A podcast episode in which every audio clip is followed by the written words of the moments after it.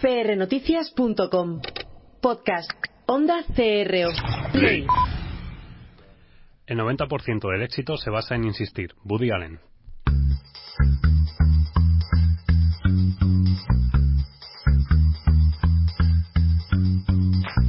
Pasión y talento con Gabriel Gómez.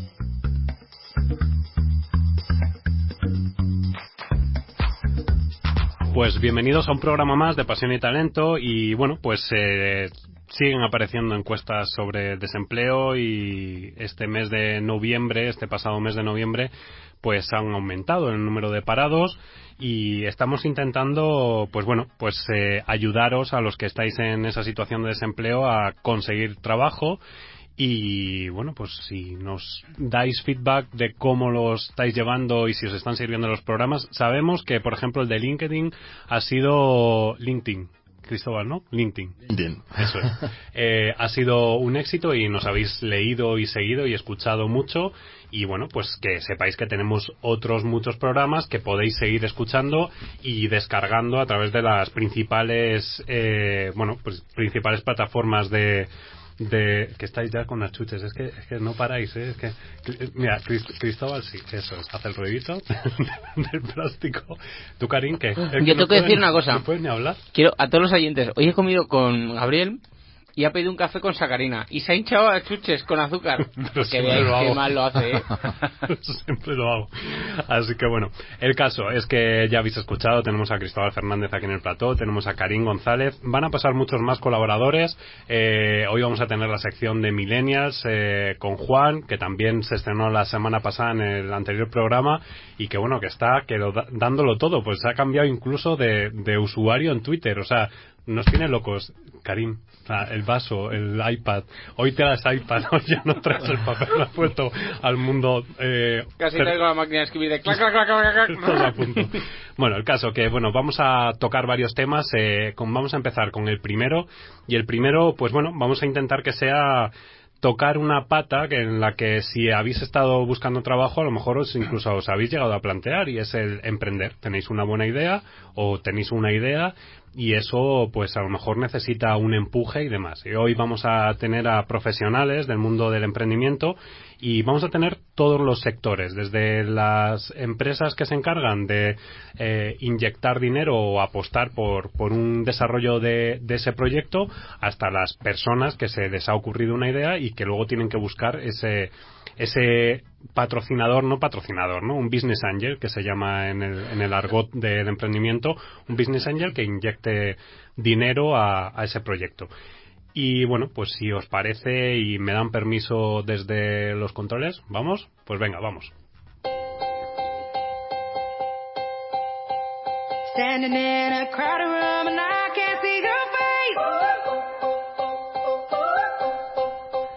Y bueno, pues desde hace tiempo ya vamos oyendo eso del emprendimiento. Y, y yo no quiero ser tampoco muy agorero o, o aguafiestas, porque siempre estoy con el espíritu positivo, eh, pero bueno, sí que es cierto que tengo una ligera sensación de que o espero que no se convierta en, en un bluff, como fue en, el, en, su momento el bluff de las tecnologías, luego fue el sector inmobiliario, y ahora parece que todo el mundo o todos los políticos lo que quieren es que todo el mundo emprenda, eh, pero también pongan trabas desde el punto de vista de, bueno, pues desde los impuestos y demás a los autónomos. Entonces, para eso y para que nos quiten esa venda o ese mal, mal sabor de boca, pues tenemos hoy a Ginés Aro. Bienvenido, Ginés, ¿cómo estás? Hola, muy buenas.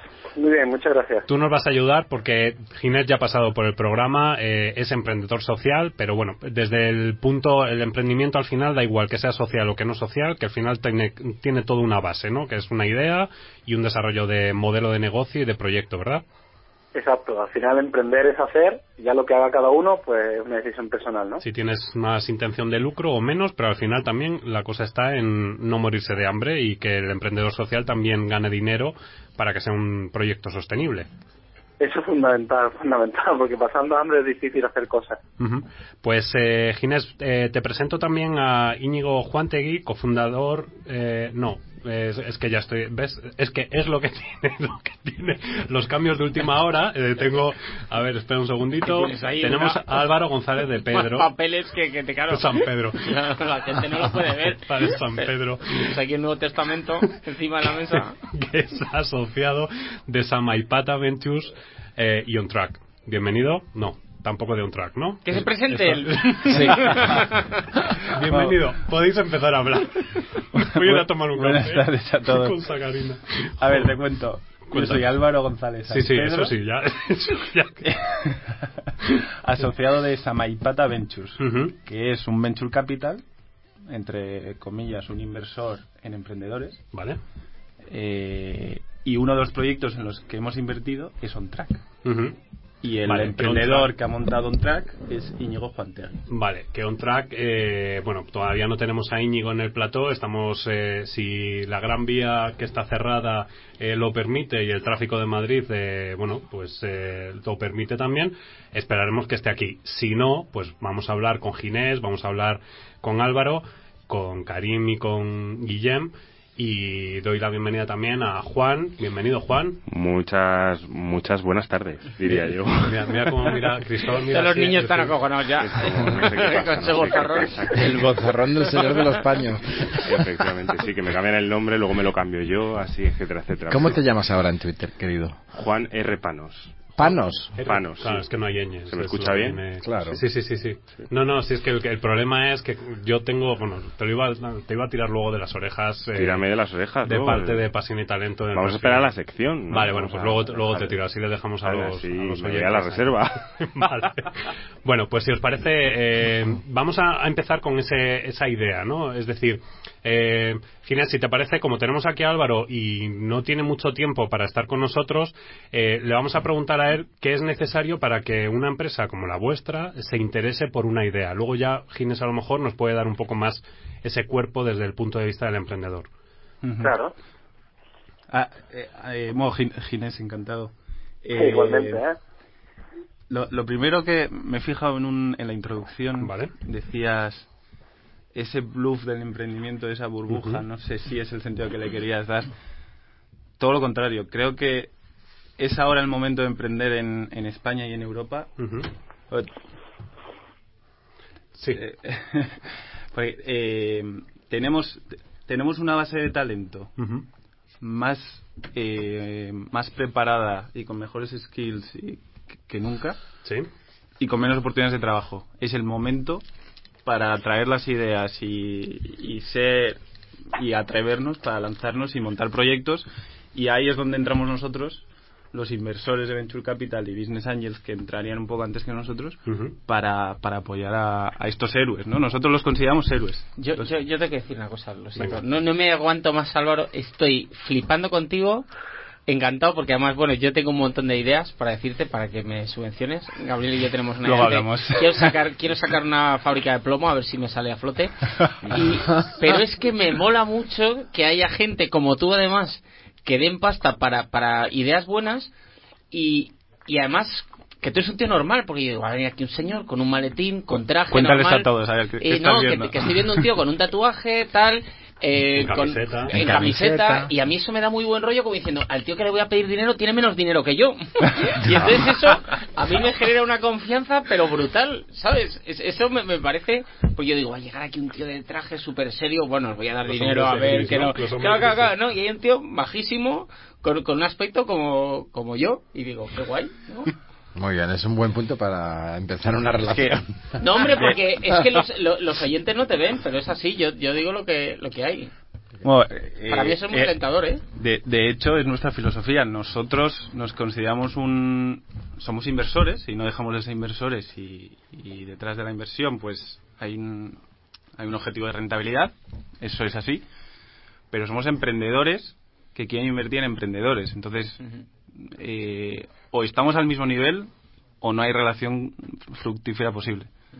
Y, no creemos en esa imagen tradicional del inversor agresivo, todo lo contrario, nosotros vamos a apostar por ti, pero para construir un proyecto juntos. Y intentaremos darte todas las ideas posibles, intentaremos estar ahí, presentarte a gente para que si es gente buena. y, y ayudarte en todo posible. Entonces, es una relación de igual a igual. No, no, Y- es que me, me parece fantástico y como los oyentes no te pueden ver, Y yo es lo que quería decir porque ¿no? que es, a mí me parece genial. Qué bueno. Eh, yo, claro, yo te tengo que preguntar, eh, porque yo es que soy un poco cabezón, entonces, claro, si yo ya tengo la idea que, sí, sí, soy muy cabezón, Cristóbal, yo ya tengo la idea que esto va a ser un el emprendimiento. No, no me, ¿Por qué lo crees? No, eh, porque creo que hay, hay una Ya parte... te llaman para pedirte dinero, ¿ves? es que la- No, el problema. porque creo que hay una parte de la sociedad que, que, bueno, pues eh, en lugar de utilizar eh, los recursos, no me gusta nunca hablar de recursos en la empresa, pero de utilizar a las personas y el, el talento de las personas, eh, al final esas personas lo que se están viendo es que al no tener nada tienen que recurrir a, bueno, pues eh, a, a meterse en emprender eh, en algo que a lo mejor no tienen ese asesoramiento o ese apoyo por parte de, en este caso, figuras como la vuestra, ¿no? Es decir, está bien que, que- que empresas como la vuestra ayude a emprendedores y que tengáis esa filosofía de emprendedores ayudan a emprendedores, pero no esas no creo que esa sea toda la realidad. Es decir, No es la realidad. claro, eso es lo que quiero. o Sobre sea, lo todo que por qui- las trabas eh, regulatorias. que Claro, eso es lo que me refiero. Es decir, si hay trabas regulatorias, es porque claro, tampoco lo que quiero es que el oyente se quede con. Ten en cuenta que el programa va muy dirigido a gente que está en situación de desempleo, en este caso, los que estamos haciendo. Em, entonces, claro, si en un momento dado mm, yo estoy en, en desempleo y quiero encontrar una opción para salir de esa situación, claro, tengo constancia de que, por ejemplo, en las universidades se fomenta mucho el tema del emprendimiento, ¿vale?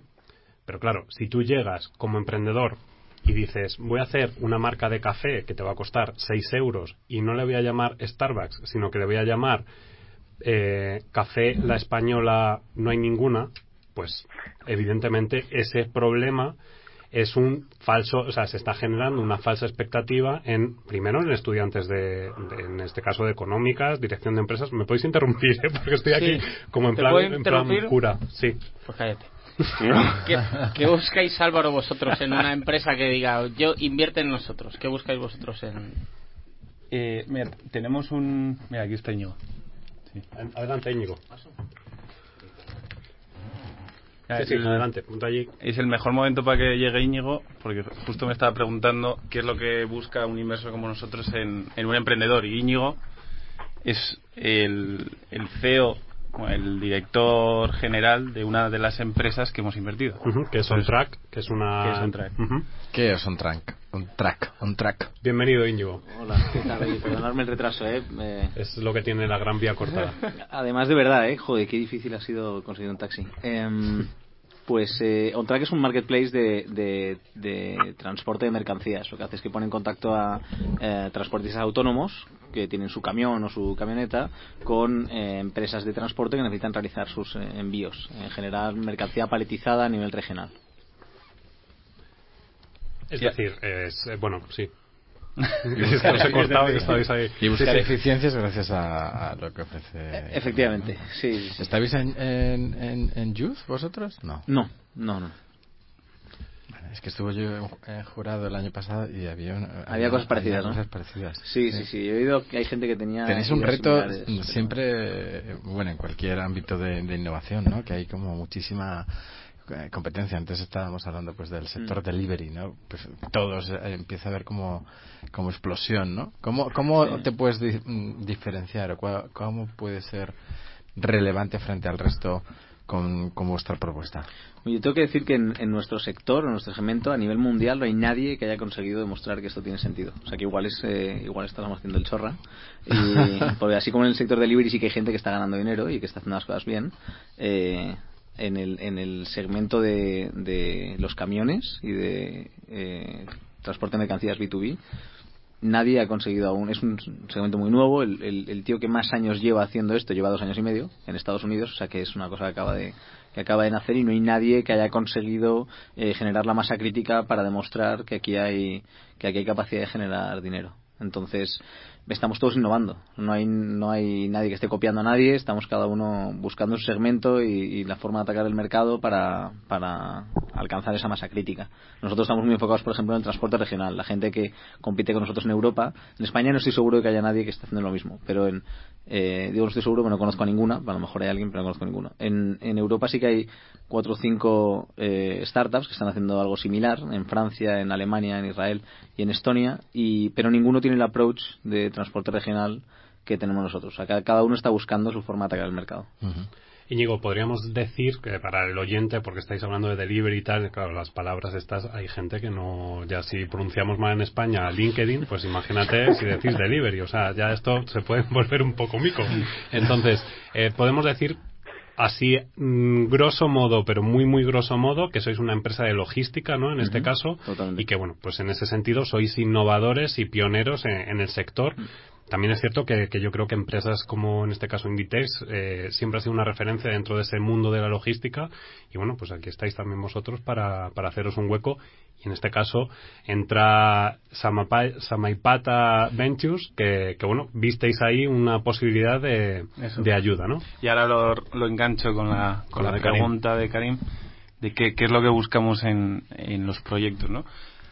Hay una cosa fundamental y es talento y si os fijáis en Íñigo y veis su currículum, eh, Íñigo es un emprendedor en serie. Montó la nevera roja, la vende eh, y vuelve a montar un equipazo que tienen un, un proyecto en mente que todavía nadie ha demostrado, como decía Íñigo, que esto es viable, pero que están dispuestos a dejarse la piel y apostar todo su tiempo y toda su, su energía para hacer esto posible. Y creen, están, son enamorados de su proyecto, creen en su proyecto y, y, son capaces de montar equipazos para, para entre todos montar eh, eh, pues hacer el proyecto, de éxito ¿no? hacerlo real ¿no? entonces ¿qué buscamos? talento Talento y talento con ganas, ambición y, dedicación absoluta. Dedicación absoluta. Pasión y talento, que es como estáis aquí, estáis en el programa, pasión y talento, y al final yo creo que eso también es importante, ¿no? El cómo consiga, en este caso Íñigo, supongo que harías una presentación, eh, lo que se llama en este caso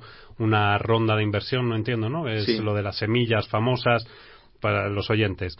Normalmente los procesos de desarrollo de una startup o de un proceso de emprendimiento hay distintas fases. Eh, está una fase de, bueno, pues eh, la de incubadora, ¿no? Por así decirlo, en el que, bueno, se está empezando a gestar ese, ese momento, ese proyecto y luego ya una vez que empieza a arrancar hay que empezar a buscar eh, cómo capitalizarlo, es decir, inversiones, gente que apueste, en este caso pueden ser eh, empresas como, como la de Álvaro, pero también pueden ser eh, personas que simplemente tengan un dinero y que digan, pues eh, apuesto por esto, porque de hecho esto se vive mucho en Estados Unidos, es decir, un prototipo de un modelo electrónico y demás que de repente pues están buscando el fundraising, no sé si es fundraising, esto sería más eh, eh, ¿cómo es? Eh, cuando estás eh, pones una página web para que te crowdfunding. crowdfunding. crowdfunding. eso es, ¿no? Entonces también esa, esa sería otra opción de financiación dentro del proyecto. Y luego financiación pública y bueno, hay,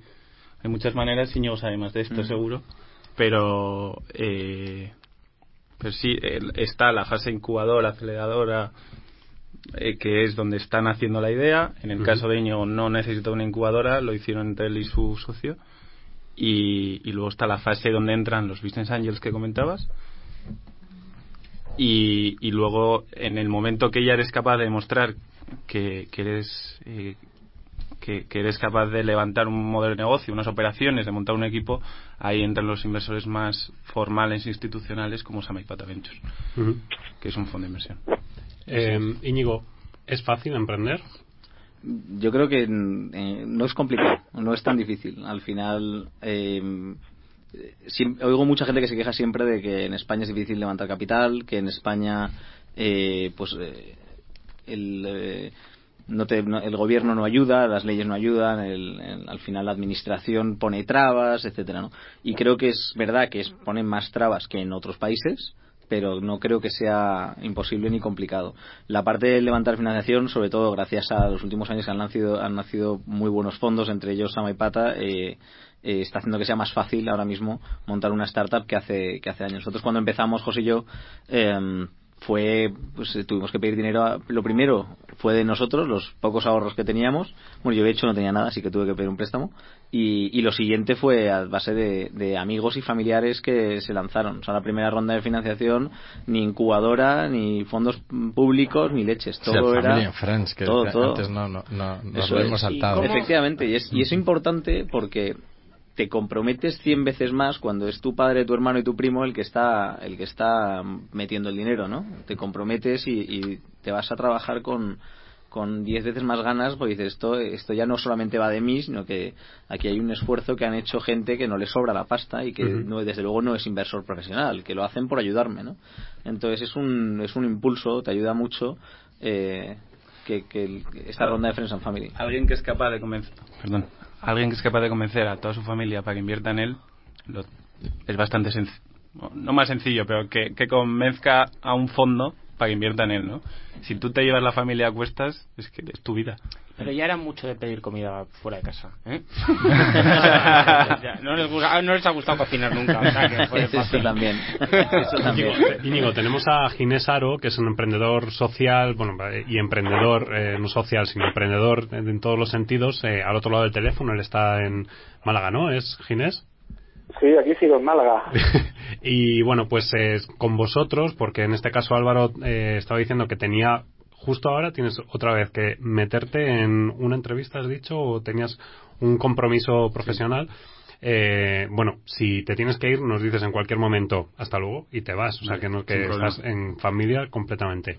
Entonces, si os parece, vamos a seguir con el tema de cómo nace una idea o, o- o qué te planteas. Es decir, en este caso vamos a escuchar a Ginés también que nos cuente cómo, cómo nace ese emprendimiento. Ginés, eh, ¿qué te tienes que plantear o, o cómo, cómo es, cuál es la primera fase? A mí, a mí me toca la pregunta fácil, ¿no? Yo he estado- Oye, pues, pues, pues, pues, pues, depende, ¿no? Al final de la, de la persona. Hay gente que, que mm, empieza un emprendimiento social no, por una necesidad que ve alrededor suya, ¿no? Que la puede tener o que, o que está cerca suya y al final, como no encuentra una solución válida, pues se atreven ellos a dar esa solución y a, y a hacer la realidad, ¿no? Hay otra gente que, mm, que, como habéis dicho antes a lo mejor no la necesidad que le de, la sociedad de que le deja a lo mejor fuera del mercado laboral y, y que tienen necesidades que en las que se consigue vulgarmente pues se tiene que buscar las habichuelas y un poco esa obligación a salir de la zona de confort y a, y a tener que hacer que a lo mejor de otra manera no hubiese hecho nunca por comodidad o por, por la razón que sea pues mira le agudiza el ingenio y, y se lanza y a veces cuando uno se lanza sin, sin tener otro- un plan B pues consigue sacar cosas no eh, y bueno, luego hay gente que va buscando esto del emprendimiento por- por- porque como he dicho en la universidad, o porque, bueno, viene de un entorno tal, y está siempre buscando maneras de hacer dinero, ¿no? Y lo que está buscando es- son sectores y sitios fáciles donde pueden hacer dinero, y lo que les motiva, pues a lo mejor es esa, esa parte, ¿no? La de, la de, aquí pues puedo encontrar un, un buen- una buena manera de, de hacer dinero, aunque me guste más o menos lo que estoy haciendo, ¿no? Ujú. Eh, no es fácil ser emprendedor, ¿no? Aquí los dos que estáis más de emprendimiento, no es fácil. Bueno, yo creo que no, este ¿eh? yo sé que han dicho ahí que sí, pero yo, yo me imagino que esto es un poco como como yo el otro día estaba en, en Cáceres dando una conferencia, ¿no? Y, me vino un pequeño debate con, con un par de deportistas profesionales retirados, ¿no? Que, estaban allí. Y al final es como en el deporte, ¿no? Hay gente que tiene un don natural para hacer deporte y todo le resulta muy sencillo, los entrenamientos muy sencillos y naturales, y hay otra gente que aunque llega al mismo nivel ha sufrido mucho para llegar, ¿no? Pues bueno, a lo mejor ahí tenéis la suerte de estar sentado en la mesa con una de estas personas que, que todo el emprendimiento tiene un don y, y, bueno, lo lleva con flujo. Y yo me encuentro todos los días otra serie de personas que trabajan mucho y les cuesta mucho, eh, porque a lo mejor se dedican a sectores o, o en actividades en las que la- el contexto en el que estamos, que es cierto que es más difícil que en otros países de Europa, eh, bueno, solventarlo es complicado, o que a lo mejor, pues bueno, lo que a uno le cuesta una hora, pues a ellos le cuesta dos o tres, y a base de, de trabajo y, constancia, pues consiguen sacar adelante su, su emprendimiento. Que- perdona, quería matizar una cosa, perdónate, eh, que estoy, yo lo que decía es que es fácil convertirse en emprendedor, que es básicamente dejarlo todo y, intentar levantar dinero a tu alrededor para empezar a, a trabajar. Ser emprendedor, o sea, emprender y, levantarle todos los días para montar tu empresa, o sea, que nadie me malinterprete, que considero que es súper jodido, que te lleva a un plano personal eh, te llevas el trabajo en plano personal, es durísimo. eh, yo he sufrido con mi pareja, con mis amigos, con mi familia, y, o sea, es que, que nadie malinterprete que no es fácil el, el recorrido. Lo que digo es que dar el salto no es tan complicado y desde luego no es no eh, echarle la culpa a que el gobierno no me da ayudas o echar la culpa a ciertas eh, cosas que yo he oído a veces, ¿no? De pues es que no hay financiación o es que pues creo que no son creo que no es no es sano pensar que que que nos faltan razones para lanzarnos. Las razones las tienes que conseguir tú. Luego, el camino es jodidísimo y todos hemos pasado por la caminata por el desierto, que además no hay un solo emprendedor con el que hable que no me diga que ha pasado ese año y medio, dos años, que nadie le dejaba un duro, que no sabía qué hacer, que las cosas no salían y, y a base de esfuerzo pues acabas saliendo y Claro, lo que- algunos... Lo que, pasa es que si tú consigues de repente, eh, imagínate, ya tengo esta idea y lo hago ya funcionar y empiezo a ganar pasta en un mes, tampoco tendría gracia. Efectivamente, O sea, decir, todo, ¿no? ¿O no? Claro, es que la, la travesía hasta el desierto que dices, que, que es lógico, pero es que si de repente ya tienes la idea, lo haces al mes, claro. eh, Oye, pues te, te voy a decir una cosa, John, que no me hiciera gracia me encantaría, ¿eh? Claro, pasa Vale, Se agradece mucho ahorrarse caminos por el desierto, que, que es cierto que en la mayoría de los casos es lo normal, pero oye, si uno es capaz de conseguirlo, adelante, ¿eh? que, que ya habrá otros proyectos para para que para reírse, ¿no? Eh, os quería hacer. Bueno, tú, querías hablar, Álvaro. O que, eh, que estaba, estaba de acuerdo con Ginés eh, con, con lo que ha dicho, que, que no siempre es fácil y nosotros lo vemos. Sí que es verdad que hay regiones donde es más fácil que otras y el mundo de emprendimiento funciona mucho por ecosistemas y queramos o no los ecosistemas de emprendimiento potentes se construyen en las capitales, ¿no? Entonces, en España a día de hoy, en Madrid, Barcelona, Valencia, mucho más sencillo emprender y montar un proyecto ambicioso que en otras regiones de España, que, están carentes de ese ecosistema emprendedor y muchas están a años luz. Y es una pena, es una pena, pero es así, es una realidad. Y, y lo que es España en general, seguimos muy por detrás de los países eh, del norte de Europa, Sí, de hecho, hace pero poco- nos- la, sí. la brecha se está, se, se- se está estrechando bastante rápido. Hacía, eh, hacía poco, de hecho hace unos días, eh, se hizo un encuentro a través de la cadena SER en, en Andalucía también sobre emprendimiento, en el que se hablaba sobre emprendimiento, y estábamos en una tasa de un 5% con respecto a Europa, que normalmente suele ser un 8 un 7%, es decir, hay dos puntos de diferencia que es importante también en este caso sí, sí. y, y bueno también es eh, aunque estáis diciendo que, que hay alguna traba que no son todo trabas, que al final hay que buscártelo, evidentemente, como cualquier proyecto, como cualquier empresario, que a lo mejor no es un proyecto de emprendimiento, sino lo que quieres hacer, hacer es una empresa. Entonces, al final tienes que utilizar contactos, amigos, primos, familiares y demás. Em, sí que es cierto que hay algunas trabas, en este caso, desde el punto de vista de la eh, legalidad, ¿no? que, que se encuentran los, lo- en este caso, los emprendedores. Y Cristóbal me pide paso. Sí, pues, no, que también quería eh, apuntar que, claro, además no todos los proyectos son estupendos y maravillosos, que seamos también realistas. También hay muchas cosas que son bastante descabelladas. Claro, es que, Entonces, es que eso claro, lo que hablaba antes con mm, Álvaro, es decir, si, si yo de repente me encuentro un proyecto en el que mm, me apetece, que, que eso también es una cosa que os quería preguntar, al final es un proyecto que tenga una viabilidad, pero que tenga una sostenibilidad. Es decir, si de repente tienes un proyecto que dices, lo que te he puesto el ejemplo de Starbucks, ¿no? Que voy a hacer una cafetería que va a estar por todas las esquinas y que en lugar del logo verde va a ser el logo rojo. Yo entiendo que en este caso vosotros, como inversores, vais a decir, pues hombre, mucho producto diferencial no lo veo y, y ahí te metes. Sí, eh, estoy de acuerdo que no es el tipo de negocio que un inversor como nosotros apostaría. Eh, por el que apostaría, pero no, se- no deja de ser un emprendedor. Entonces, Claro. el, cualquier autónomo español yo lo considero un emprendedor. Otra cosa es que esté montando. Ese, ese es de Karim. Claro. Es que yo quería decir una cosa, ya aprovecho para interrumpiros, es que somos un país que hay un tercio de funcionarios, mm, la población activa. Entonces, mm, eh, lo que hay que cambiar antes de las leyes, todo eso también es la mentalidad de la gente de que le den un trabajo. Porque el, el tema del emprendimiento, o sea, lo de los coaches dicen la llama del trueno o la llama del héroe. Es que al final la gente se va a tener que hacer emprendedor por cojones. Porque no, mm, no va a poder desarrollar su actividad. Bueno, el, sabes gobi- que el yo- gobierno ha prometido un millón y medio de empleos en los próximos tres años. no puede A prometer lo que le dé la 500.000 al gana. año. Eh, puede prometer lo que le dé la gana. Pero es lo que hay. Y tendrá que. el- la mentalidad de la gente tendrá que cambiar y tendrá que llevar sus ideas a cabo y, y no ampararse en las grandes empresas. Y que si- eh, o sea, echar la culpa a la gente es muy fácil siempre, todo el rato, ¿no? Eh, Y luego una cosa, el- esto ya es un poco de macroeconomía y tal, pero el, el, el que haya grandes empresas, que el- yo lo estoy viviendo ahora muy de cerca, en, en mi sector está muy, muy fragmentado. Hay un montón de transportes autónomos y hay muy pocas empresas grandes de transporte. Bueno, pues ha salido el nuevo ministro, eh, Íñigo de la Serna creo que se llama, eh, diciendo que, que- que lo que hay que hacer es eh, eh, consolidar el mercado, que haya muy, que haya empresas muy grandes, ¿vale? Lo que ocurre en mercados cuando tú, eh, en lugar de distribuir el riesgo, lo juntas todo en grandes empresas, es que si baja la demanda un 20%, como ha ocurrido en 2010-2011, de repente tienes empresas gigantescas que tienen que hacer un ERE, de repente tienes fondos públicos que tienen que rescatar un Bankia, o que tienen que rescatar un lo que sea.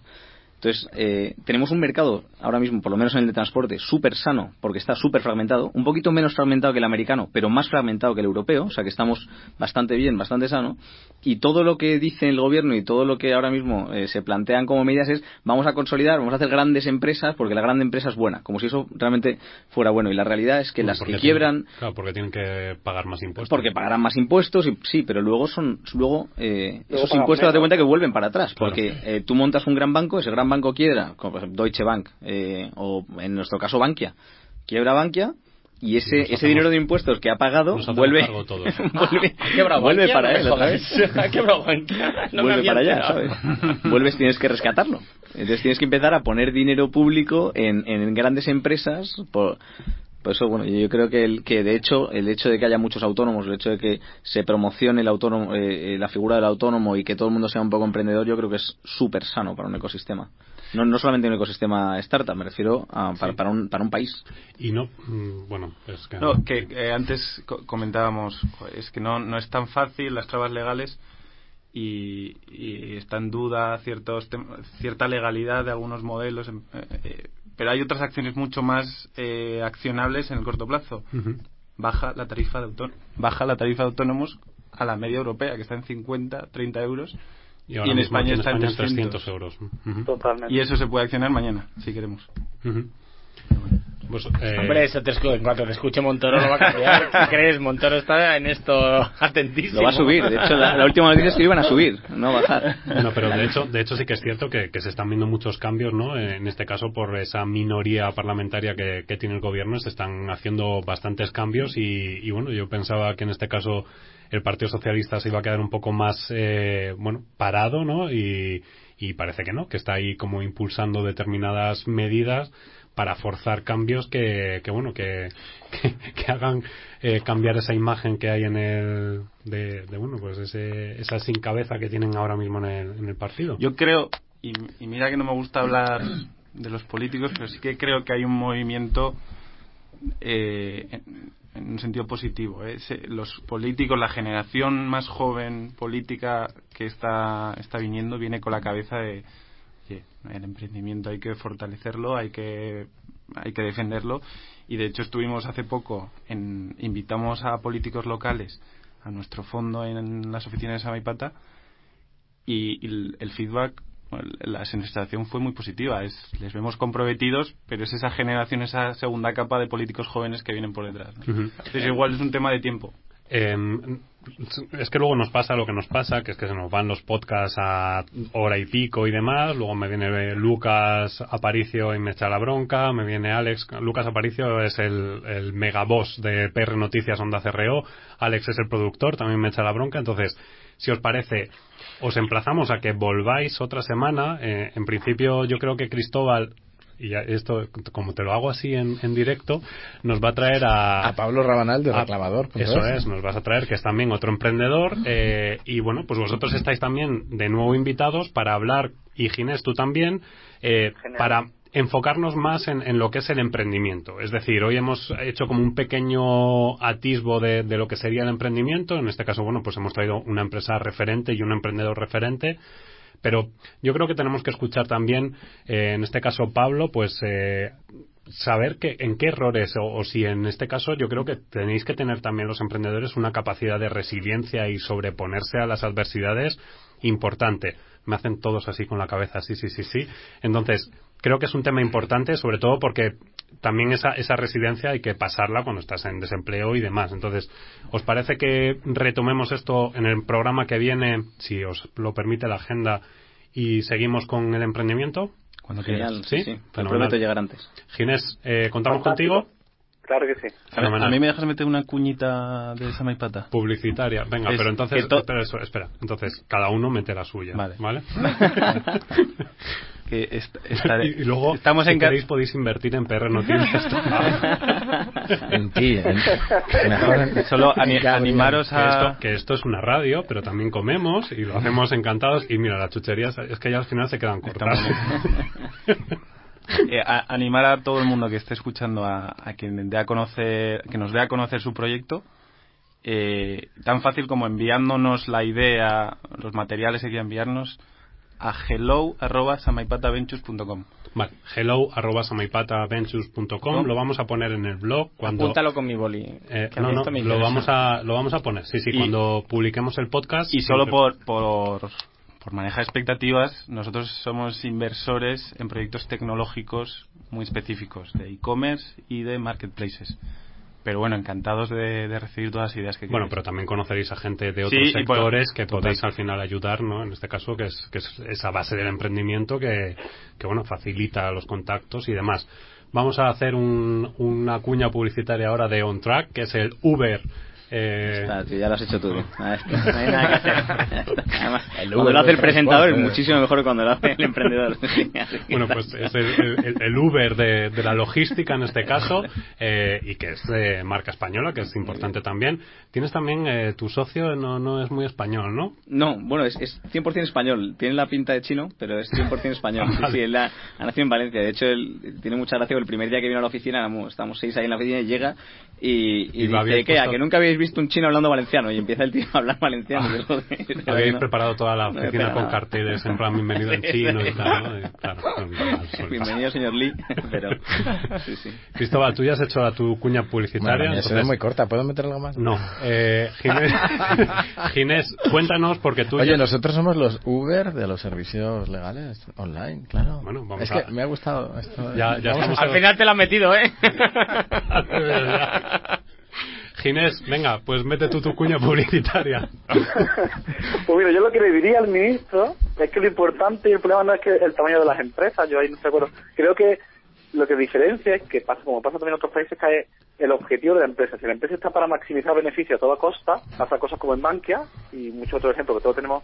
O hay otro tipo de empresas que además de buscar una sostenibilidad económica, buscan un impacto social en la sociedad y de esas, mientras más grandes mejor, son posibles y las podéis conocer en emprendedorsocial.org. emprendedorsocial.org vamos a llenar el, el programa de esta semana lo vamos a llenar de links o sea que y demás Karim tú quieres hacer una cuña Hombre, aparte Karin está que se sale. enhorabuena por cierto te tengo que decir enhorabuena Karim me encantó eh, tu o sea tu presencia en el programa de Buenafuente Muchas gracias, muchas o gracias. sea te saliste te lo tengo que decir Bueno, bueno, muchas gracias. Sí, ya sí, he sí, enseñado sí. el culo a toda España. ¿eh? a ver, y cuña importante, que venga todo el mundo los sábados nueve y media y once y cuarto a los teatros Luchana de Madrid, solo para adultos. bueno ya pues está, ya está. rápidamente. Juan tú quieres hacer una de yo, Bold ¿no? El, el millennial también tiene voz y voto, digo yo, ¿no? Digo, haz una cuña de The Choice En The los, Choice- los moves En The Bold Choice MOOCs, eh, por favor, inscribiros ya. Habilidades para el empleo. Eh, trabajamos un montón de cosas y sobre todo hacemos felices a la gente. Bueno, lo que, no, finí. lo que no sabéis es que ahora os voy a pasar un, un talón para que cada uno me paguéis por esto. Por- palabra, ¿no? Por a- palabra. vais a aprender lo que, es, lo que es el emprendimiento. Voy a empezar a demostrarlo. Muchísimas gracias. eh, vamos a seguir con el programa porque además, Karim, eh, Sí. ya te he dicho que das la cuña, pero te tienes que ganar el sueldo. O sea, que aquí es de- vamos, a, vamos, a dar- vamos a darte voz. Y voto. Muchas gracias, Ginés. Gracias, eh, Íñigo, Cristóbal. Muchísimas gracias. Eh, seguimos.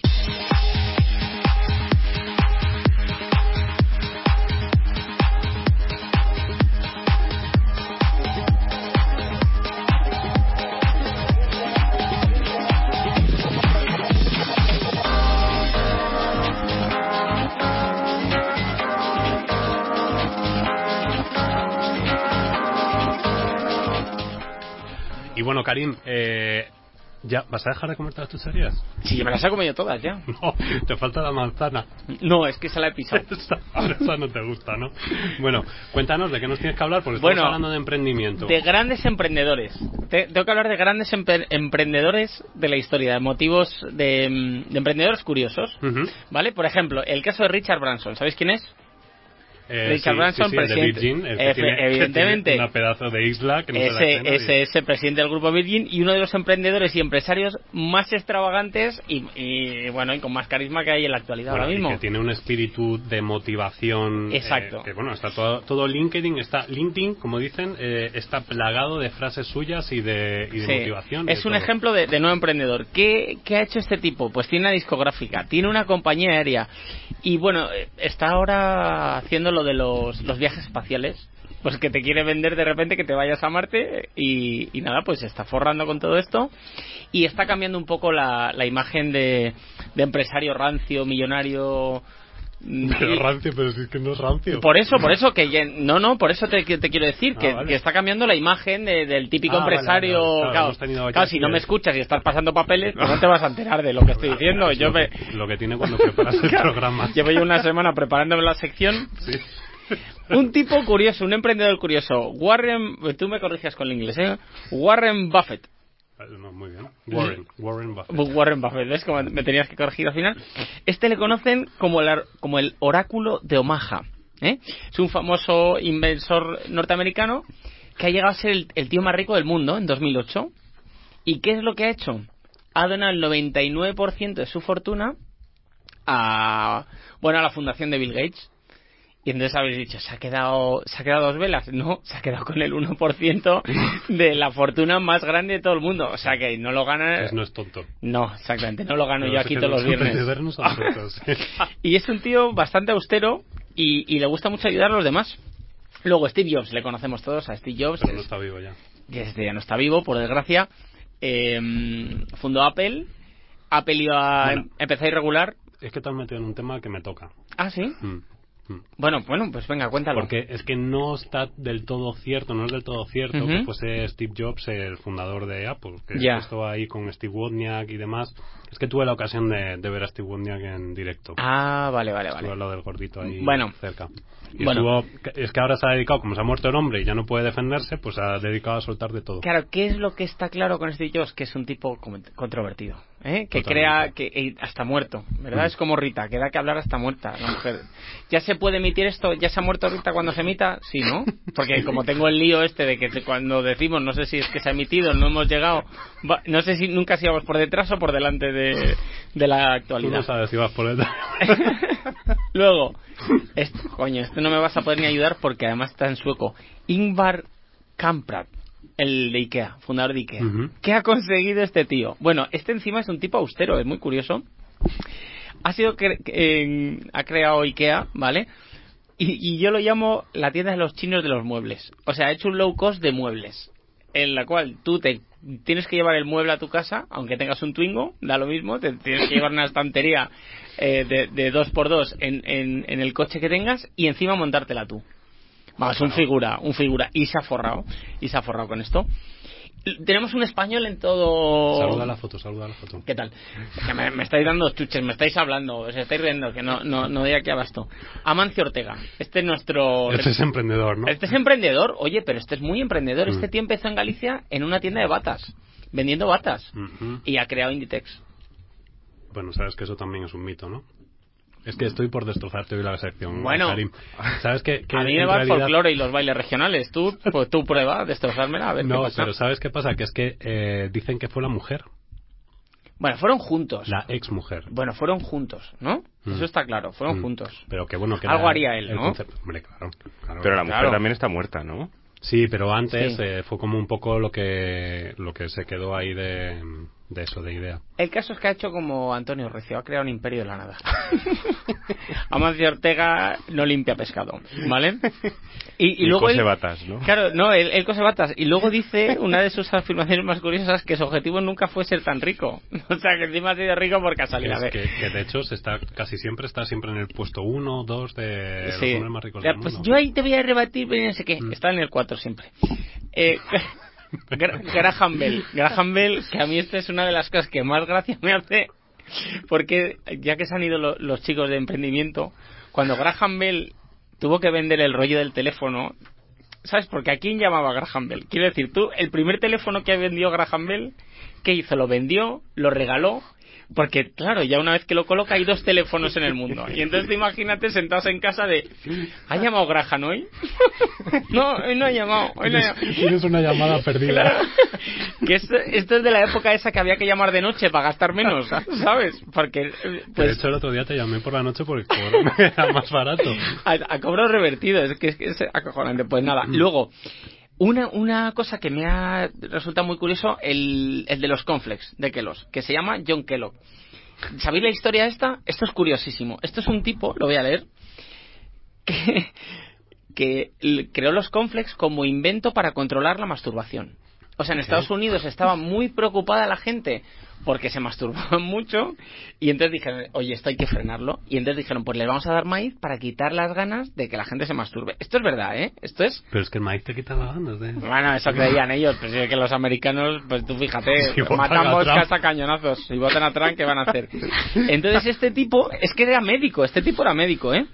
Eh, intentó disuadir a los jóvenes masturbarse con técnicas pues muy controvertidas, claro. Cre- eh, creía que los impulsos sexuales se controlaban pues con el consumo de, de cereales y frutos secos. Pensaba que ibas a decir que ponía la gallina, o sea, ponía los cereales, luego la gallina y así ya se No. le quitaba la... ah. Y lo que le pasó a este hombre es que al final se quedó ciego. Se quedó ciego de tanto que se masturbó. ¿De qué Él sería? se-. Eso es lo que decían de pequeño. Es, es verdad. Que te, que te quedas ciego y no me acuerdo qué otra cosa más. en la cara, te no, y granos. no me acuerdo qué era el otro. Ah, la memoria, que perdías la memoria. y luego, fíjate, esto se lo quiero dedicar a, a- a Paloma Fuentes González. Un ejemplo de emprendimiento es la carita sonriente. El smiley. El smiling, efectivamente. Eh, esto lo, lo crearon dos personas, eh, Bernard y, y Nuria Spain, que en 1963 dibujaron esta carita. Ah, déjame en paz, Gabriel. Y crearon. Es que sabes lo que pasa, que como tú estás muy con el inglés, crearon la carita sonriente y registraron la marca.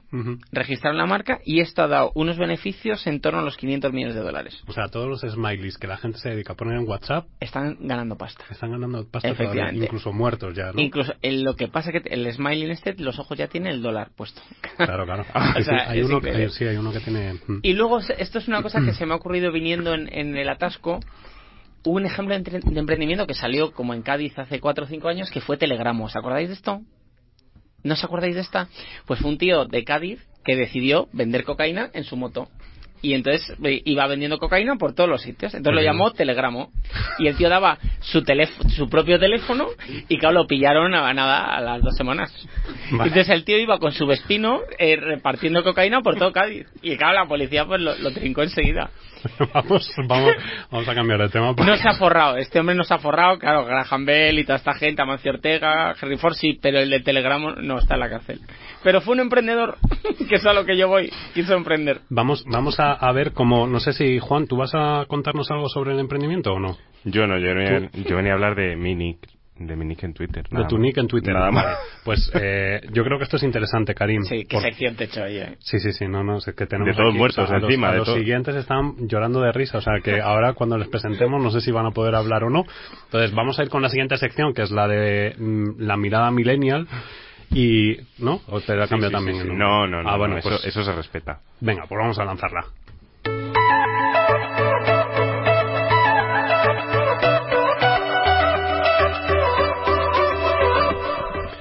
Bueno, pues Juan, cuéntanos, que, ¿por qué? ¿Por qué ese Por- cambio? Porque sí, porque ya me hacía falta, digo, ya Te has tengo- hecho mayor. Sí, me he hecho mayor, de, de Juanito a Juan. Ya te pongo el aire, Karim, ya está. Venga. Sí, sí, sí, por Sí, favor, sí, que estamos todos acalorados de la risa, de los muertos encima, porque cuenta que hay emprendedores que todos casi... Pero bueno, muertos, eh, es verdad. esa es otra Amancio. sección. Amancio no, pero bueno, está ahí. Amancio está que la, que la va a cascar en cualquier momento, es del siglo pasado ya, el, el emprendedor. Bueno, no seas tan radical. Bueno, es, el que, millennial. es que los millennials, ya sabéis, o blanco o negro, o, o Juan o Juanito, ¿no? No podía ser medias tintas. Cuéntanos, ¿por qué te has cambiado? pues digo, necesitaba cambiar, ¿no? El otro día cuando pues estuvimos hablando aquí con expertos en Twitter, búsqueda de empleo, tal, y bueno, pues yo, yo ya tengo empleo, pero necesito cambiar de nick y, y qué mejor manera de hacerlo que cuando empezamos una sección de radio aquí en Pasión y Talento, digo, pues voy a demostrar mi talento con dos O sea, haces caso a lo que decimos en el programa, que es que Sí, sí, me sí, claro, predicando con el ejemplo, ¿no, sí, sí, sí, Gabriel? sí. Pues eso está muy bien, porque al Mm, final... Desfilé, desfilé un poco porque los tweets como que bailaron en nombre de Juanito y, y- y ya no puede ser, claro. ya. Claro, es que eso yo creo que fue un problema de... ¿Qué ha pasado? ¿eh? ¿Qué ha Tengo que- pasado? tengo que hablar con, con el community, porque sí que es cierto que, que aparecía tu imagen y me decían, joder, pues es que le estamos mencionando y claro, te daban la bienvenida en el programa. Eso no lo hemos hecho con ninguno, ¿eh? También te diré. También ¿Y con ninguno- Karim tampoco? No, no, con Karim, con, con Karim menos. Eh, con, con Karim, lo que sí que es cierto que, que tú eres el primero, en este caso de Ball Choice, que nos habéis dado incluso un puesto o, o un lugar en vuestro blog, en The Hombre, Choice. Dos, os- dos ya, ¿eh? Dos. que os agradecemos, de hecho. Y bueno, pues eh, cuéntanos más, porque claro, es que esto de cambiarte el nombre te habrá generado algún problema con... Efectivamente, no, pues mm, realmente se lo comenté a Jane porque dije, bueno, en este vorágine de proyectos, de trabajo, de tal, ayer con las listas de Navidad, la campaña, tal, no sé qué, no sé cuántos, digo, mira Jane, tengo que cambiarme ya de nick y digo, ¿y qué mejor momento que hacerlo que ahora, no? Que vamos a publicar un post en The Bold Choice en mi nombre, digo, pues es el momento. Como que no lo pensamos mucho y da la casualidad de que ayer Noemí Vico, nuestra Tiruriru, nos dijo, oye, eh, ¿os habéis dado cuenta de que las tarjetas de Navidad llevan el nickname, el anterior? Ostras, vamos a hacer ni sé cuántos envíos con una tarjeta con un nick erróneo. Y dije, que no cunda el pánico, por favor, que en las tarjetas no aparece el nick. ¿El tuyo? Menos- el mío, el mío, el mío ni el de nadie. Ah, vale, Menos vale. mal, pero cundió un poco el pánico ayer y dije, venga, vamos a cambiarnos. Que Claro, es que esto es una cosa que también decimos mucho en comunicación, es Mm. decir, que cuando haces un plan de marca o de comunicación en general, tienes que tener en cuenta eso. Yo por eso siempre he sido como muy fiel y fíjate que el otro día me criticaban que mi nick, el Gabriel 3GG, Mm. que como que no, pero cuando se explica tiene sentido, porque yo soy Gabriel Gómez González. La gente se piensa que es que en plan soy muy jijijija. No, pero es que es Gabriel Gómez González son tres Gs, entonces podía haber quitado una, pero ya estaba cogido. O sea que... Son 3G, pero siempre estás fuera de cobertura. Porque yo te llamo siempre y nunca lo coges. ¿eh? Pero o sea que de 3G, nada. Es que te tengo bloqueado. Pues sí, la verdad es que reutilicé el perfil del Twitter cuando, pues nada, me lo hice pues cuando salió Twitter, ¿no? Y no lo tenía como muy activo. Y dije, "Pff, una vorágine ya de como de 700 seguidores. Dije, algo tengo que hacer con ese Juanito 1808 que más que Twitter parecía Messenger ¿Has aquello, visto, ¿no? Karim? Un millennial con 700 seguidores. ¿Y tú cuántos tienes? Yo 1600. Bueno, ¿En estamos, Twitter? Sí. estamos en el camino. Eso es por lo de Luchana. Eso es por- No, no, ya los tenía antes. Me ha subido como 10 así. ¿Ah, sí? Nada más, ¿no? Qué idiota somos tú y ese, ¿no? Y por enseñar el culo no subes seguidores No, tampoco. no, no, no, No, eso es en Instagram. Si en Instagram no hay quien... O sea, eh, en Instagram está con la K. Ya él tiene K. Os cuento no una tiene... cosa de humor súper breve, súper breve. Sí, Eh, pero yo- vamos a dar paso a lo siguiente. Vale, vale, es que vale. no nos vamos a yo, dar tiempo. Yo, yo estoy casado, entonces yo he hecho el- un espectáculo, entonces salgo enseñando el culo y claro, le tengo que pedir permiso a mi mujer. Oye, tal, mira, voy a hacer esto. Y entonces, claro, mi mujer dice, joder, van a llamar un montón de chicas. Y son solo los tíos que se ponen en contacto conmigo por Facebook. Oye, qué bueno estás, no. Y tías no se ha puesto ni una en contacto y mi mujer está tranquilísima. Y Sí. tú de los nervios, ¿no? Por- No, yo a mí me da igual. Oye, mientras vengan al teatro, yo encantado de la vida. Es que a mí yo me- es que Mientras que paguen da igual, ¿no? Paguen, da claro. Y todo el mundo, ¿ese culo es tuyo? Hombre, claro, creo claro. que empezamos por ahí y luego... bueno, pues nunca se sabe, oye. Pues eso dije, dije, me lo cambio y así ha pasado que ayer pasé una noche un poco traumática porque, Estrés, claro, ¿no? la gente no me reconocía. Digo, algo hay que hacer.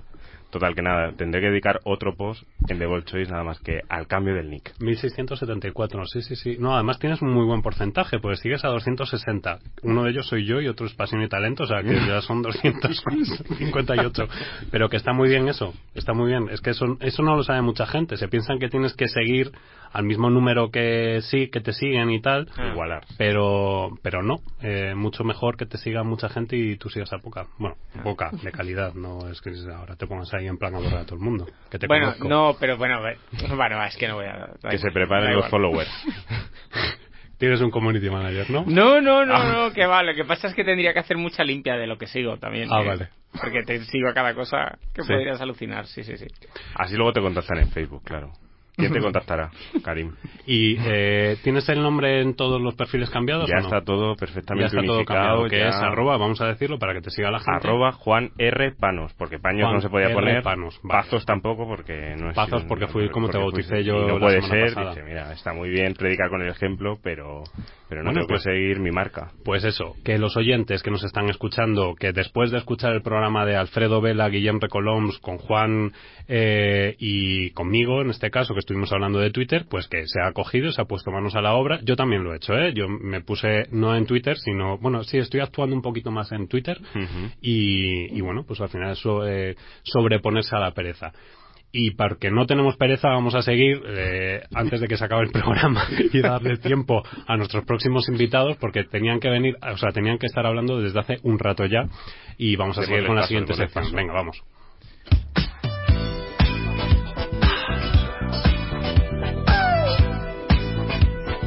Na na na na na na na.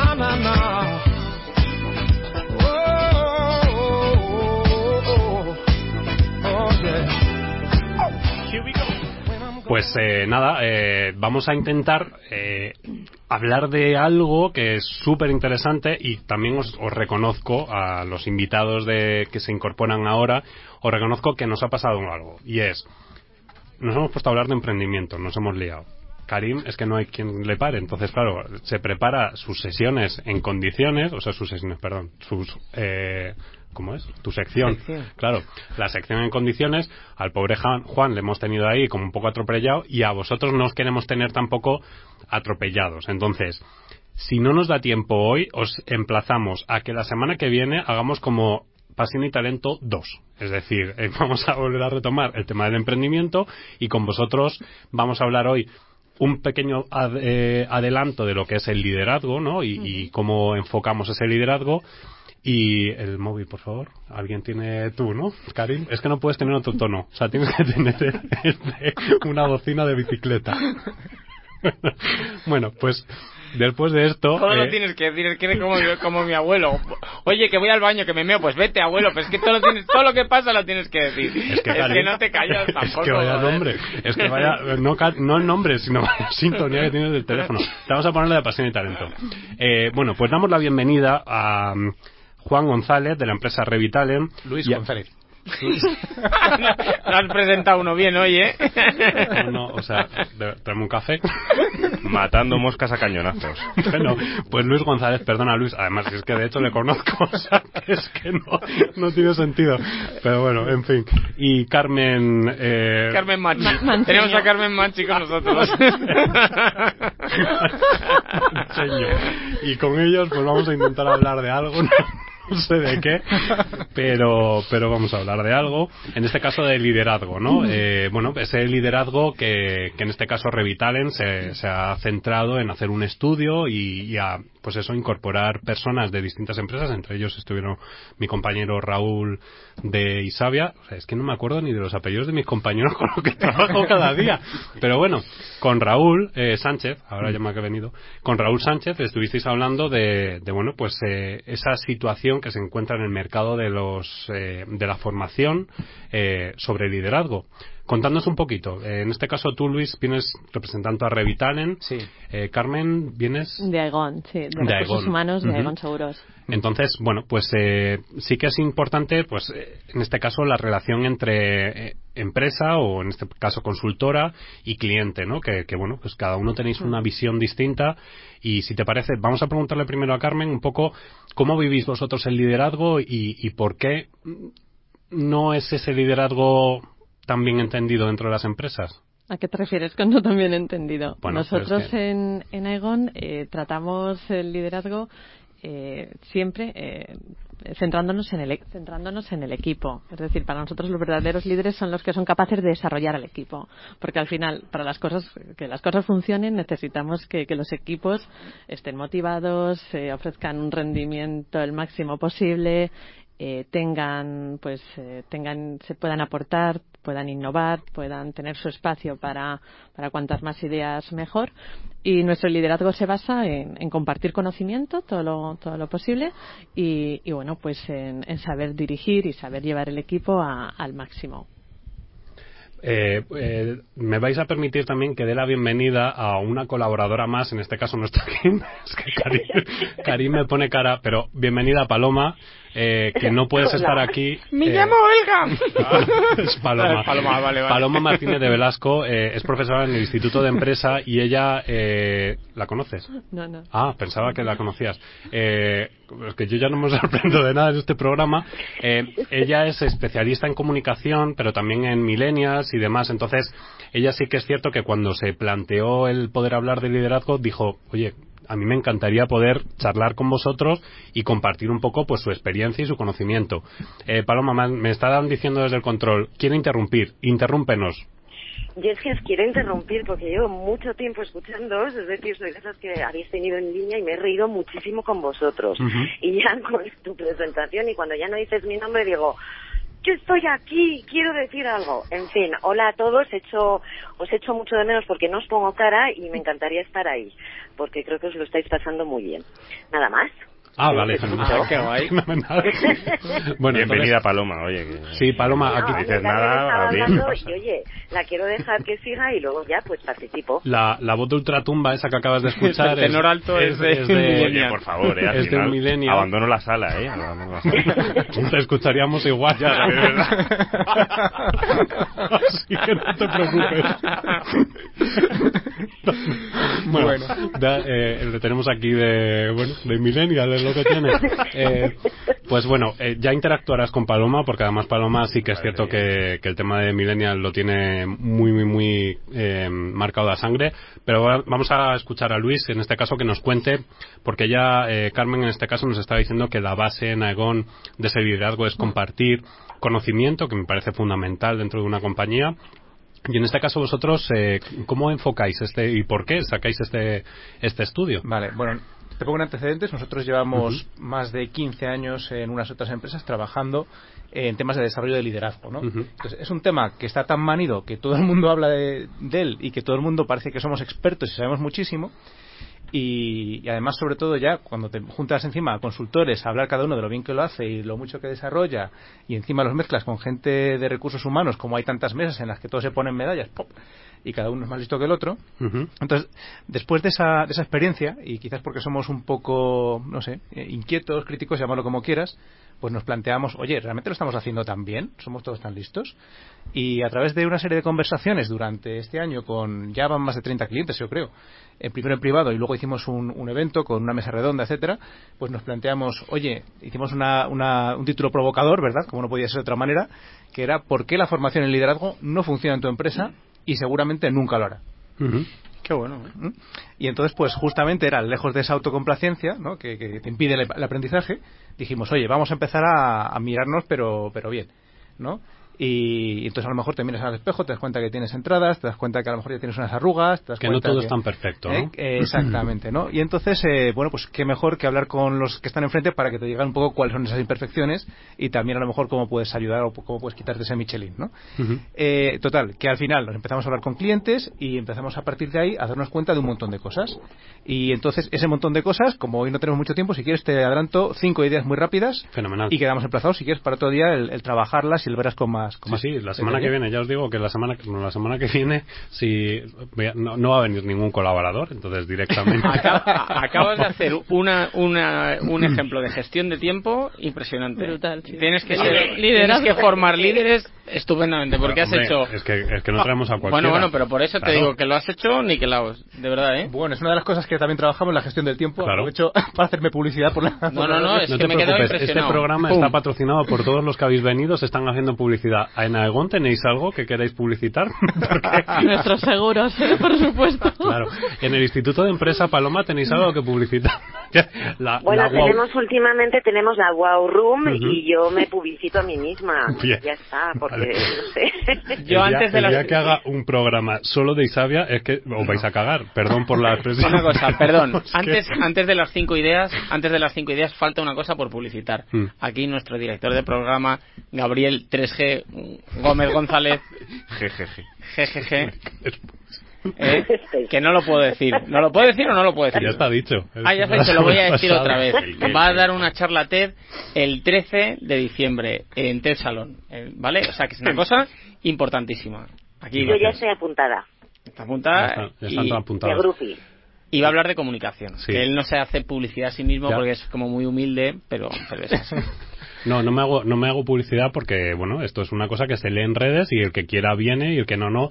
Yo lo comenté la semana pasada, sí que es cierto y que, bueno, es lo que al final decía, ¿no? Que, que ese, esa frase que siempre digo al final de hagamos de la utopía una realidad, pues intento que, que sea en mi día a día, en este caso, pues cuando gestionamos también las redes sociales en, en Isabia, eh, tengo la suerte de contar con, con empresas eh, que nos acompañan, en este caso Revitalen o The Bold Choice y demás, que bueno, a lo mejor en otro momento se podría pensar que somos competencia y a lo mejor yo no lo veo como competencia sino como competición, ¿no? Entonces estamos colaborando y estamos creciendo y, creando un entorno distinto dentro del mercado del desarrollo y la formación que me parece fundamental. Eh, me he puesto súper serio. Y nos tienes que decir, Luis, las cinco puntos, porque entre que uno interrumpe, el otro no, tal. Venga. Cuéntanos los cinco. Cinco ideas, muy rápidas y yo creo que, espero que muy claritas, ¿no? Y Carmen, si me, me vas corrigiendo si, me, si se me va un Seguro, poco. seguro que no. Bueno, la primera idea es que eh, después de haber hecho muchos programas, eh, no solo nosotros, sino empresas amigas, etcétera, eh, en general los programas de desarrollo de liderazgo, de habilidades, de competencias, en general son bien recibidos. La gente que va a ellos los valora positivamente, ponen buenas notas. Además, paso ya nos ocupamos de al final hacer alguna, alguna actividad interesante y divertida para que la gente salga con ese halo y emocionalmente enganchada y te ponga buena nota, ¿no? Y, y entonces en general, y además creemos que luego en realidad además sirve. Es decir, hay una serie de personas que eh, pasan por estas formaciones y se llevan ideas y hasta incluso a veces las aplican. Con lo cual esperamos hacer jefes más humanos y a la vez que sean capaces de llevar mejor a sus equipos. Y, y al fin y al cabo dar más resultados a la compañía, que también para eso les pagan. ¿Vale? Eh, esa primera idea. Creemos que son, que son bien recibidos, pero falta el que podamos medir el impacto real en, en la empresa. Al final esto que estamos diciendo, esperamos que tengan impacto, bueno, pero no somos capaces todavía de demostrarlo, muchas veces. Hacer una medición para. De hacer una medición, eso que siempre se debate del ROI de la formación y tal, que nos ponemos todos estupendos. Bueno, pues el hecho es que todavía nos falta mucho en general en el mercado. Hombre, siempre hay quien tiene indicadores o un cuadro de mando integral o indicadores de personas o lo que tú quieras, pero la mayoría de las veces, bueno, queda un poco eh, en la encuesta de satisfacción del cliente y en las buenas sensaciones, pero poco más. ¿no? Segunda idea es que muchas veces hacemos formación eh, sin haber construido, eh, o sea, empezamos la casa por el tejado. Tú para poder hacer formación sobre liderazgo necesitas tener bien claro primero qué es liderazgo en tu organización, cómo lo defines, cómo lo mides, cómo seleccionas a los líderes, cómo les promocionas. Eh, ¿Solo promocionas al más antiguo o promocionas al que tiene ya una serie de características positivas que tú luego quieres desarrollar aún más? O sol- es decir, eh, al final la formación en liderazgo no tiene efecto real si no está basada en otra serie de políticas de recursos humanos coherentes con todo eso que tú luego vas a formar. ¿Vale? Eh, tercera idea. Decíamos, muchas veces seguimos atados a, a paradigmas tradicionales a la hora de hablar de formación en liderazgo. Y entonces, ¿qué hacemos? Como, como en el, como en el cole, igualito. Yo lo veo ahora con mis hijos pequeños, que todavía le juntan a todos, mm, 30 personas en el caso de mis hijos, que es una vergüenza, por cierto, eh, 15 en el caso de las empresas, a lo mejor, ¿vale? Que ya hemos progresado un poquito, ¿vale? Pero al final les juntas a todos en una sala, eh, pones un PowerPoint, pones un señor ahí más o menos eh, de corbata o no, y que les pone, pinta cosas, hace unos juegos con ellos. Es verdad que ya, por suerte, no les aburre con 300 slides, ¿vale? Pero, y entonces ya, dices, bueno, ya tenéis vuestra píldora de aprendizaje de helicópteros, como en Matrix, ala, ya, ya podéis salir a liderar, ¿no? Entonces seguimos todavía anclados a esos grupos masivos, sin personalizar, eh, muchas veces con que llega el formador como un paracaidista, eh, que buscamos sobre todo pues que se cumplan los requisitos formales de la formación para poder bonificarnos con la tripartita y estamos perdiendo de vista al final para qué es todo esto que al final todo esto es para que la gente aplique cosas y cambie su manera de trabajar. Entonces bueno todavía seguimos muy atados a ese, a ese esquema tradicional de la formación y a lo mejor incluso a veces que hablas a la empresa de yo que sé de medición previa y posterior de coaching o mentoring para hacer un seguimiento de otra serie de herramientas y hay quien lo recibe pues me gustaría hacerlo pero no me dejan y hay quien dice pues directamente uff es que eso ¿sabes? Y te arruga un poquito la cara, incluso, incluso gente de recursos humanos, ¿no? Entonces, bueno, esa segunda, eh, otra idea. Eh, siguiente, siguiente idea. ¿Por qué, cuando esto se lo comentas a la gente, por qué están todos de acuerdo? Es decir, sí, sí, tenemos que ir más allá de la formación tradicional, tenemos que aplicarlo más, tenemos que hacerlo de otra manera. Oye, si estamos de acuerdo, los clientes, si estamos de acuerdo mm, por nuestra parte, muchos de los proveedores, no solo en Revitalent, sino en otros sitios, en Isabia, estoy seguro, en más sitios, oye, ¿por qué no somos capaces de ir más allá, ¿no? de dar ese paso? Y entonces, bueno, desde coaching tú sabes que no solo tienes que trabajar con los factores que impulsan, sino también con los factores que frenan. Entonces nos paramos a preguntar, hicimos un brainstorming con todos los clientes, salieron un mogollón de, de ideas y al final sacamos unas barreras, una serie de barreras por parte del cliente. Creencias limitantes. Por ejemplo. ¿Eh? ¿eh? Ahí está. Es ahí que está. aquí tienes un coach que... Yo vamos, desde que me viste me he formado como coach ejecutivo, ¿eh? Por cierto, estoy aquí Sí, sí, ya. está bueno, Fenomenal. que se sale. Pero hablo, hablo como una persona normal, ¿te das cuenta? ¿Todavía? No hablo como un coach. No, ¿Todavía? no, todavía no. Me lo, he, pro- me lo he propuesto y lo voy a llevar hasta el final. Eso es que- Y ya estoy a punto de ser eh, ACC.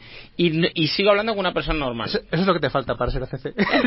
No, no, no, no. Yo he dado mi palabra, que voy a hablar siempre normal. Bueno, a lo que voy, que preguntamos a la gente, oye, ¿por qué no lo hacemos esto de manera distinta? Entonces, bueno, pues hay un montón de temas. Por parte del proveedor, resumo, doy dos ideas de cada uno. Por parte del proveedor, muchas veces vamos colocando la formación que es aceptada, que se compra bien. Por parte del, la- del participante, muchas veces, o voy porque me ha mandado mi jefe, o voy, o voy, aprendo alguna cosa, pero luego vuelvo al día al día y me olvido. O mi jefe no me deja aplicarlo, o no tengo tiempo, o simplemente pues vuelvo a los hábitos anteriores bajo presión, ¿no? Y por parte de la empresa, pues muchas veces tengo que satisfacer a muchos, tengo pocos recursos y a lo mejor pues tampoco me atrevo a hacer cosas un poco valientes, un poco distintas. Y en definitiva, y concluyo con esto, y espero haber sido suficientemente breve, y el día siguiente, si queréis, lo, lo desarrollamos más. Sí, sí. Al final, la conclusión era que necesitábamos hacer, que necesitábamos hacer, eh, dar una vuelta a todo esto, pararnos ahora mismo a pensar y a lo mejor sacar otro tipo de desarrollo de liderazgo, quizás más selectivo, es decir, solo para las personas que realmente vayan a aplicarlo y que lo quieran, porque es que tú coges a gente que entra al principio, bueno, vengo a ver si se aprende algo. Mira, yo te, te echaría por la puerta, eh, porque no me dejan, pero vamos, que ese Sí, ya que tiene sabes que haber una actitud por parte de, de todos los eh, implicados ¿no? Sí. en este desarrollo de las Es que al final, empresas. al final yo, yo lo comentaba antes con, con él, o sea, es que eh, no tienes éxito si, no, si esa acción no tiene una reacción. Eh, si tú implementas una acción con todos los, pues, eh, los esfuerzos que conlleva, tal y como están los presupuestos, eh, tienes que tener una reacción después, eh, que sea medible, como dice, pero, pero sí que es cierto que lo que quieres es que, que produzca la palan- que mueva la palanca de cambio. Una vez que mueva la palanca de cambio, ya estás consiguiendo, ya estás consiguiendo cosas. Nosotros, por ejemplo, oye, a modo de contaros una, una experiencia que hemos tenido este año con una de las alianzas con las que con las que Aegon tiene, tiene acuerdos, pues eh, hemos hecho con todo el equipo el Camino de Santiago. Ujú. O sea, imaginaros qué actividad, cuatro etapas, qué reto. Que remueve, de hecho, en el Camino de hacer, Santiago ya de por sí. ya de por sí eh, tiene pues esa, esa parte emocional, esa parte de, de reflexión, esa parte que, que se lleva cada uno y qué oportunidad para conocer al equipo, para que, que pues que la ayuda mm, colaborativa, que generar vínculo. Exactamente, es decir, ahí se vive de todo, hay momentos mm, buenísimos, momentos eh, de, de esfuerzo máximo, momentos de superación y, bueno, nos ha, nos ha ido fenomenal, es decir, ha venido el equipo con las pilas, las baterías recargadísimas. Paloma, qué importante es eso que decía Luis y dicen Carmen, ¿no? Eh, eh, la actitud que, que tenga, en este caso tú te lo encontrarás en, con algunos alumnos, con pocos, pero con algunos te lo encontrarás en clase, ¿no? Eh, Esa actitud a, a la hora de aprender y desarrollarse. Mira, yo en, en el instituto me encargo del último año, o sea, estamos hablando por ahora de un, del nivel de diversidad, ¿vale? O sea, estamos totalmente eh, en pesqueñines. Eh, el último año me toca darles las clases de liderazgo. Lo primero que me encuentro es con personas mirándome con ojos como platos, como ¿y de qué? Eh, pues sí, han hablado, oyen hablar de Mandela y de las grandes personas que vemos en revistas, pero cuando se trata de hablar de ellos, su primera reacción es que esto no es importante. Entonces, muy, por muy que, por mucho que sean jóvenes, porque en general tienen, te digo, 21, 22, algunos 23, eh, a esa edad, en todo caso, les da un poco, soy la María de todo este asunto, y esto de ocuparse de ellos y de quiénes son y de qué es ser un líder y qué es lo que pueden desarrollar como habilidades, qué valores, qué, pues qué es motivación, mm, les suena chino. Entonces, Mm. eso es lo primero a nivel universidad. Ya volviendo a un nivel más empresa y sobre lo que estaba diciendo Luis, creo que es Sí, Luis. correcto. y Carmen, eh, a mí yo vendo formación en, en empresas. Soy muy pequeñita, soy de estas que soy pequeñita, que no, pues no puedo hacer competencia, pero con nadie, porque voy yo y lo primero que me preguntan en general es, ¿tú y cuántos más? Digo, yo. Me dicen, no vas a poder porque necesitamos, pues eso, formar a mucha gente. Pero quitado esto, el asunto liderazgo, lo que me sorprende es todo lo que tú has dicho, el ir más allá cuesta muchísimo en las mentalidades hoy eh, darse cuenta que, oye, un líder pues se va haciendo poquito a poco y se va construyendo, ya sea por formación o por sus experiencias, ¿no? Y, o, y, eh, y el ir más allá y ser innovadores y ser ser innovadores, proponer cosas nuevas, ser selectivos, decir, oye, yo es que vendo, porque es ahí donde yo he encontrado mi nicho, es que te lo hago, pero no sabes cómo de selecto, lo que decías antes. O sea, yo comparto totalmente los puntos, los puntos que has dicho, pero sobre todo es mm, de cara a el cliente, le voy a criticar un poco y así ya definitivamente no me llama, eh, es ese miedo a ir más allá, a a crear algo nuevo en torno a la figura del liderazgo y luego ese requerimiento absoluto de es que tiene que haber un retorno de inversión inmediato. Cuando todos sabemos los que dedicam- nos dedicamos a esto pues que si ya no hemos encontrado cómo medirlo pues que el retorno es lento lento Ese fue un debate muy amplio, muy amplio y muy intenso, ¿verdad? Mm. Que tuvimos. Sí. Y si queréis el próximo día os eh, podemos extenderlo un poquito más, pero la verdad es que es uno, yo creo que es eh, quizás, eh, no sé cómo llamar, la piedra filosofal de todo este tema La- de la medición, desarrollo. que es Eh, tanto corto- a corto plazo Eh, es imposible, porque el, corto problema- plazo es milagroso. Pero bueno, es que en comunicación Claro, también lo encontramos, o sea, que al final es, eh, y estamos hablando de personas, y las personas no cambian de la noche a la mañana. Eh, Paloma, eh, es que nos hemos comido el tiempo y, tengo a Alex que me está mirando con una cara de sádico. Alex es el productor, me está mirando al otro lado de la pecera con una cara de sádico de va a cortar los micrófonos. Que, que- y creo que acaba de llamar a Pedro Aparicio y a Lucas Aparicio. ¿Ya les has llamado? Sí, ¿no? Vale, vale. Pues, bueno, pues eh, Paloma, la semana que viene retomamos el tema. ¿Contamos contigo? sí Vale, fenomenal. Carmen, ¿contamos contigo? Perfecto, contad Fenomenal. Luis. Sí, sí, seguro. Juan. También. Fenomenal. Karim. Bueno, ya veremos. Ya. no, no me ibas a defraudar, lo sabía yo. Bueno, pues eh, muchas gracias por haber estado en este en esta parte, segunda parte atropellada, pero segunda parte. Eh, hemos lanzado muchos, hemos abierto muchos melones, los vamos a ir comiendo poquito a poco, que es también importante. Y muchísimas gracias de nuevo por, por haber estado. Y bueno, lo cierto es que ha sido programa interesante, un poco atropellado. Yo prometo que el próximo día me, me voy a aprender todos los nombres, eh, como debe ser. Y apellidos. y apellidos. Sí, no, es que lo de los apellidos, como- o sea, yo con lo fácil que lo tengo, que es Gómez González, pero es que de repente me viene uno con paños o pazos o, o como verdad, carajo sea. pues, El viernes con- no vengo ya. con la- ¿eh? ah, bueno, vale. De otra- encima me dices voz, voz, Voz de ultratumba, pero vas a entrar por teléfono. O bueno, desde casa te podemos escuchar No, no, igual. sí, o sea, perfectamente presencial, nada. con lo cual- No pasa nada. Cuando te llaman por teléfono, claro, te dirán, ¿está Juan padre o hijo?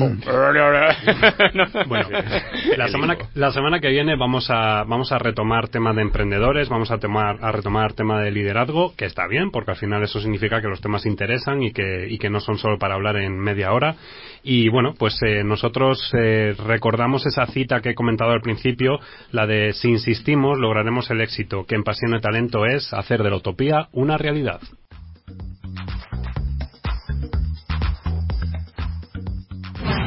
Escucha todos nuestros podcasts en iTunes, Spreaker e iVoox.